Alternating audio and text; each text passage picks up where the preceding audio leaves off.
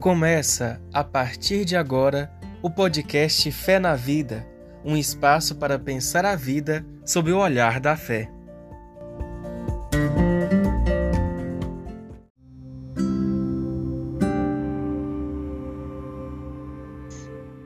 Olá, eu sou Solange Maria do Carmo, professora de teologia e também biblista. Esse é o nosso podcast Fé na Vida. Nós estamos aqui hoje com o professor Mário Werneck, cientista da religião e colega de profissão, é professor. Seja bem-vindo, Mário, ao nosso podcast Fé na Vida. Você que é um colega querido, né, da instituição onde trabalhamos. Muito obrigado por ter aceitado o nosso convite para esse bate-papo. Muito obrigado, Solange. Prazer estar aqui com vocês. Ô, Mário, o nosso tema hoje é um tema muito caro a você, a mística, que é diferente, né, de misticismo, de esoterismo, Ô Mário, você que é um estudioso dessa temática, desse objeto de pesquisa, primeiro conte-nos como que começou o interesse por esse tema e explica para a gente um pouquinho o que é mística, fazendo favor. Então, o meu interesse por mística começou lá em Juiz de Fora, ainda no período da minha graduação. É, eu fazia graduação em filosofia e o departamento era muito próximo do departamento da ciência da religião, que estava ali começando também. E aí eu comecei a fazer algumas disciplinas é, opcionais, assim, o professor Faustino, por exemplo, me dava algumas disciplinas, e eu comecei a achar interessante trabalhar o tema da religião. Nesse meio tempo, eu terminei minha graduação e fui fazer uma especialização em filosofia moderna, estudando Martin Buber, e aí nessa eu entrei no, na linha mística do racidismo, porque Martin Buber e racidismo é, é, se, se, conectam é, perfeitamente. Terminei essa especialização e fui fazer o mestrado em ciência da religião. E aí, dentro do mestrado em ciência da religião, o Faustino me apresentou o místico da tradição sufi, o Rumi, que aí me embeveceu completamente, eu que já gostava, pronto, aí fiquei embevecido totalmente pro. Depois que apaixona, não tem mais volta. Depois que apaixona, não tem mais volta. E aí fiz o meu mestrado no Rubi e o meu doutorado também. O, meu mestrado nos três primeiros livros do Masnavi e o doutorado na obra completa, eh, que são 25 mil versos. É, o, é, é considerado o, o, a grande, o, Corão em persa, né, digamos assim. E o que, que é mística, Mário? A gente poderia dizer, eu, eu tendo a, a, dizer atualmente que mística é um tipo de conhecimento. Ah. Está ligado, porque a gente às vezes fecha conhecimento como sendo algo muito racional. Né? E o conhecimento ele tem vieses, ele não é só racional. A gente tem o um outro lado do conhecimento, conhecimento intuitivo, conhecimento da fé. Então, mística é um tipo de conhecimento que está ligado a, uma, a um outro hemisfério do nosso cérebro o Bernard Maguin, que é um grande estudioso americano da mística, ele apresenta esse fenômeno místico em três tópicos: né? a mística como parte e elemento da religião, a mística como processo, modo de vida, e a mística como uma tentativa de expressar essa consciência, é, consciência direta, digamos, é, de Deus. Né? Então, nas tradições religiosas, cada uma delas contém em si elementos místicos que formam esse, esse espécie de substrato rico né, no seu próprio contexto histórico. É como se a mística fosse a base de onde promanasse, por exemplo, a, a, promanassem as, as, essas tradições. É por isso, por exemplo, que ela possui esse profundo sentido para a própria comunidade na qual ela se insere e para qual ela se apresenta. Ela se apresenta assim, ela representa esse esse aprofundamento de, de vivenciar essas particularidades das tradições, esse, esse aprofundamento que se revela na maioria dos relatos místicos. Né? Quando a gente pega, por exemplo, São Juan de la Cruz, é, é, é o Mestre Eckhart, né, que fala do Abgrund, esse, esse abismo profundo, né? e isso tudo para dizer de uma forma de união com esse Ser Supremo. Né? É o, o, o próprio Maguin também, ele, ele vai nos dizer que, que essa, essa, essa, essa particularmente, que isso significa particularmente uma união de absorção ou identidade, na qual a personalidade humana se perde, né? nesse esvaziamento. E esse conceito poderia se juntar com a ideia de presença. Há, um, há na mística uma presença que deflagra esse tipo de conhecimento. Daí hoje se falar de um conhecimento místico mais do que de uma experiência mística, porque você sai dessa experiência com um conhecimento. Uhum. Beleza. Ô Mário, é, eu, nós trabalhamos mais, no meu caso, como sou teóloga, a mística cristã, né? Mas a mística ela não é uma propriedade de jeito nenhum do cristianismo. Você falou e eu fiquei pensando, né? A mística cristã tem muito a ver com identidade também, com presença, com a presença do Cristo, com conhecimento não é, intelectual só, mas com conhecimento vivencial do ressuscitado, né? Dessa experiência do ressuscitado. Mas é, nós sabemos que a mística, nós temos grandes místicos na, na, ligados à fé cristã, São João da Cruz, Santa Teresa d'Ávila, etc. Mas não são os, os únicos. Nós temos místicos em todas as religiões, como você falou. Como entender assim essa universalidade do fenômeno místico na particularidade de cada tradição religiosa? Então, esse esse fenômeno místico quando a gente pensa nele assim, é, é, através de todas as diferentes expressões, ele tem a, a, a, propriedade de calar fundo naquele, naquele ser que é Homo sapiens, mas ao mesmo tempo tem no seu transfundo a ideia de homo religiosos. Homo religiosos como uma estrutura fundante do seu próprio ser. Se a gente pensar, por exemplo, que nunca houve uma cultura sem religião, nesse sentido essa sede de transcendência que habita o mais fundo do ser humano. Daí que a gente para a gente falar de mística ou da mística é ousar um pouco entrar numa outra dimensão, né? Aquela dimensão que a gente poderia dizer, se a gente fosse fazer um apanhado, rapidamente um apanhado histórico assim, a gente falaria essa unidade pitagórica, né? esse uno de Plotino, o, o, quem se conhece, conhece o seu senhor, que está presente no Islã, por exemplo, a mônada do Teiji, do taoísmo, do yin e do yang, a libertação do ego, é, como descrito, por exemplo, no, no, nos grandes poemas do Zen budismo, dos koans do Zen budismo, né? a descoberta do nome inefável de Yahvé, por exemplo, no judaísmo. E no judaísmo ainda tem aquela, aquela dimensão do racidismo que traz Deus com uma proximidade tão grande que até aquilo que seria uma atividade profana, como comerciar alguma coisa, né, se torna uma atividade sagrada porque ali existe a presença desse inefável. E aí a gente passa pela presença do Emmanuel, do cristianismo, do refúgio em Buda, do espírito Atman, do cristianismo, dos xamãs, né, das religiões afro-brasileiras, enfim. Esse, esse fenômeno religioso que, que nos oferece a oportunidade de compreendermos como é que esse, que, é, que esse transcendente, do qual esse, esse, esse ser humano é, é sedento, aparece nas mais diferentes é, moradas religiosas. Tem Ô, Mário, no Salmo, né, nós é, cristãos tem um salmo que revela bem isso. Minha alma tem sede de Deus, do Deus vivo. Como a corça suspira pelas águas, assim minha alma suspira pelo Senhor. Parece que todo ser humano tem essa busca, né? Esse desejo maior. Me parece que isso está ligado justamente com esse aspecto do homo religioso, uhum. como estrutura fundante desse homo sapiens. De certa forma, o ser humano, ele é, é quanto mais ele mergulha em si mesmo, mais ele descobre virtualidades. Por exemplo, se a gente pega o cristianismo, qual é a mensagem mais profunda de Jesus que pode deflagrar um processo místico num, cristão, por exemplo? Eu penso, como cristão, que é justamente esse mergulho nas minhas potencialidades e quanto mais eu descubro minhas potencialidades interiores, mais humano eu me faço.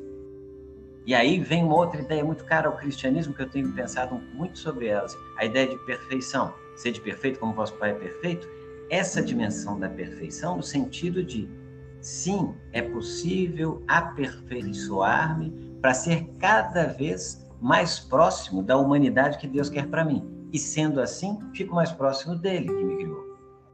Penso um pouco nessa, nessa dimensão.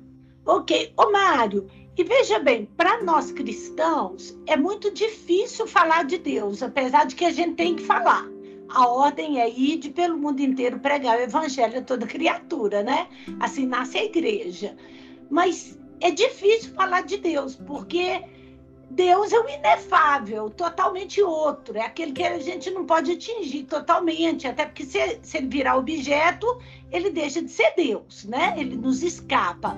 Então a gente recorre sempre a metáforas para falar do indizível, né? Para falar desse mistério tão grande que às vezes falta palavras. Então eu pergunto, como entender a linguagem mística como explicativa do mistério vivenciado? A linguagem mística, ela justamente procura dar conta daquilo que a linguagem odierna não dá. Por isso que o místico usa tanta metáfora, oxímoros, porque a nossa é, racionalidade não dá conta de abarcar esse mistério. O mistério, ele é muito maior do que a gente, enquanto ser finito, é capaz de compreender. Como é que um, como é que um finito vai falar do infinito, né? digamos assim? Né? Então, essa inefabilidade é, é, é um traço característico das experiências místicas. Qualquer descrição que a gente tenha, por mais minuciosa e tal, segundo aquela pessoa que vivencia, é inadequada na transmissão desse conteúdo. Por isso que a linguagem poética é tão, é tão mais é, é, compreensível para quem estuda a mística, porque ela, por tratar de uma linguagem figurativa, metafórica, ela abre a possibilidade, né? ela amplia o nosso horizonte de compreensão para entender algo que está para além do meramente racional. Ô, Mário, eu, como professora de Bíblia, insisto muito com os alunos que a Bíblia é uma linguagem metafórica. Sim, sim. Porque ela está falando de Deus, e para falar de Deus só podemos usar metáforas, porque ninguém pode descrever Deus, né? Então, tem, temos que usar a, as metáforas. É, por isso a Bíblia é tão poética. E qualquer texto bíblico é poético. Qualquer, mesmo até aqueles que são leis. É engraçado, porque a poesia, se por um lado ela perde em precisão, ela ganha em sentido, né, Mário? Exatamente. É por isso, assim, esse, esse sentido que o místico consegue transmitir com um poema para dar conta desse mistério que ele vivenciou com todo o seu ser. É. Aí, eu fico pensando em pequenos poetas, em pequenas coisas. Pequenos poetas, não porque eles sejam pequenos em amplitude, em, em valor, mas pequenas em pequenas obras, vamos dizer, né? Até uma música. Quando eu vejo, por exemplo, Romaria, sou caipira, pirapora, Nossa Senhora, Falou, gente, não tem uma explicação lógica isso, sou caipira pirapora. É de laço e de nó. Como que eu vou explicar isso? Né? Não tem explicação. Mas a gente canta e a alma fica cheia, não é assim? Exatamente. A gente, a gente escuta, canta e há um preenchimento na nossa interioridade de uma certa vacuidade que a gente não que, que a gente carrega e justamente a poesia por esse fato ela consegue preencher esse lugar. Esse lugar que é o espaço da busca da transcendência. Santa Por isso que a maioria dos místicos, quando escreve, escreve poeticamente, né? Sim, é, a linguagem poética é a mais adequada para a transmissão das, da, da, da, experiência. Né? E isso é comum não só na fé cristã, essa questão poética em todas as tradições. Ah, é, em todas as tradições você vai encontrar a poesia como uma forma de exprimir esse essa experiência do inefável. Por exemplo, você pega você pega um, um místico como Rumi, a forma como ele fala do amor, você lê aquilo como um poema de amor, mas a referência é toda uma transcendência. É uma Mais música... ou menos como o Cântico dos Cânticos no livro da Bíblia? isso como o Cântico dos Cânticos, o amado buscando a amada. Uhum. Por isso causa tanto, tanto estupor, por exemplo, na ortodoxia. Tem um caso de, de, de Halaj, você deve conhecer, Hossein Mansur Halaj, que é um místico da tradição sufi, ali do século, século VII. E ele era um, era um, um místico profundo, um grande, é, é, um grande estudioso do Corão, dos hadiths proféticos, e um místico profundo. Então, um dia ele entra no êxtase místico, sai pelas ruas de Bagdá, dizendo Anal-Haq. Anal-Haq significa eu sou a verdade. E verdade é um dos 99 nomes de Deus no Corão. Ora, isso soou esquisitíssimo aos olhos da ortodoxia. Como é que um homem desse, que é muito inteligente, muito memorável, mas como ele pode dizer que é a verdade? A verdade é Deus. Então, o sultão mandou levar o Halaj preso, cortou a língua dele, esquartejou, botou fogo nele e espalhou as cinzas por Bagdá. Mas o que acontece? O vento vindo do deserto trazia as cinzas que passavam pelos ouvidos do sultão. Quer dizer, o tormento, né? Bacana, que história linda! No então, é cristianismo, é... nós temos aquela fala de Paulo que é bem escandalosa, duas.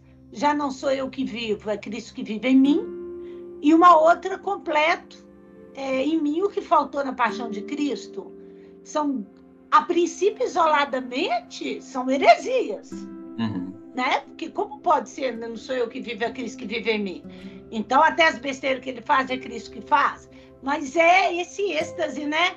De estar tá tão pleno de, desse encontro que você a pessoa... Tá, você está você tá preenchido completamente desse halo da divindade. É, é, é, se, a gente, se a gente pegasse, por exemplo, a teoria da participação platônica, para poder dar uma explicação assim, a gente participa de um participável lá dessa transcendência, que não é a totalidade, porque ninguém pode ter a totalidade, senão se extinguiria. Mas a, a possibilidade que nos é dada de participar abre em nós e em nosso ser a oportunidade para que Deus ali, de certa forma, se veja. Então, alguns místicos vão dizer que não é ele mais que vê, mas é Deus que enxerga com as suas pupilas. que é mais ou menos o que Paulo falou, né? Isso mesmo. Que bom. Ô, Mário, você citou aí vários místicos, alguns deles até desconhecidos para mim, de muitas religiões e culturas, mas cada qual dizendo a seu modo a experiência que fez do Deus misterioso, não é isso? Desse mistério de Deus. É, veja, são poemas, são textos de religiões diversas. Me diga, como que a experiência mística pode ser uma ponte para o diálogo interreligioso, já que tem místico e textos místicos e textos profundos de mística em toda a religião? Porque poderia... você trabalha também o diálogo interreligioso, sim, né? Sim, sem dúvida. Eu vou começar a explicação citando um poeminha do Rumi. Ah. Ele vai dizer o seguinte: embora as palavras dos místicos tenham cem formas diferentes, Deus é único. Caminho é um. Como poderia haver duas palavras? A diversidade está na forma, no significado, tudo é o mesmo. Então, o místico, quando ele entra no seu êxtase mais profundo, ele supera no sentido de transcender, inclusive, aquilo que é a religião institucionalizada. Ela é importante, você só é um místico se você tiver os seus pés bem fincados na sua tradição, mas na medida em que você vivencia a sua tradição em profundidade, você consegue elevar-se de tal modo que o seu ser se preenche completamente com aquilo que supera a sua própria particularidade. Então, se a gente pensasse numa, numa, num círculo, uma, uma roda, né? uma roda de bicicleta com os raios assim. As religiões, enquanto particularidades, estariam no aro. Os raios todos convergem para um lugar só. Um para o mesmo centro. Uns chamam Deus, outros chamam Allah, outros chamam Yahvé, outros chamam Nirvana. Mas, no fundo, todos procura o mesmo ser superior e se coloca em comunhão com ele, não é isso? Exatamente. No fundo, é essa transcendência inominável que está ali com seus nomes particulares, oferecendo esse caminho de busca.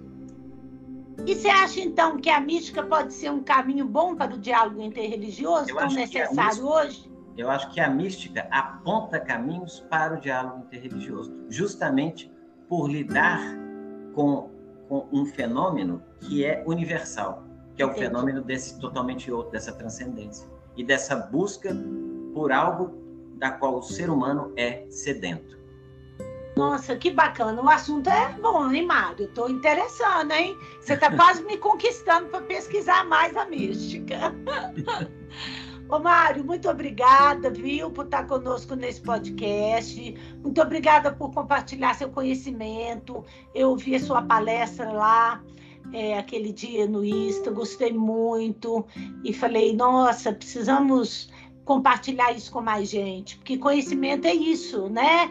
É, quanto mais você compartilha, mais ele cresce, é. mais ele amplia. Então, sou muito grata a você e agradeço em nome de todos os ouvintes, viu? Eu é que te agradeço a oportunidade, muito obrigado.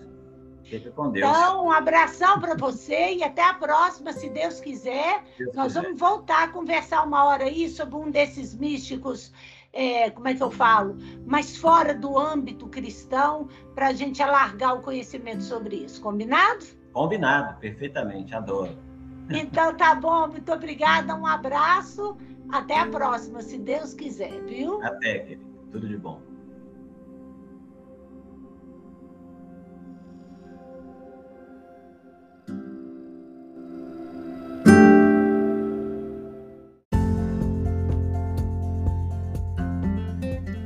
Você acabou de escutar o podcast Fé na Vida.